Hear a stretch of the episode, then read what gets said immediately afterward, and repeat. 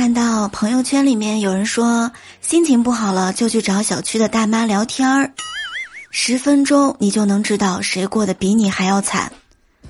有一个小男孩儿抱着试一试的态度找到了小区大妈，跟他诉说了最近生活里遇到的各种不容易。大妈呢拍拍他肩膀说：“哎呦，年轻人，你这算什么呀？七号楼的小王可比你惨多了。”听完之后，男孩直接哭了，跟大妈说：“大妈，我就是七号楼的小王啊。”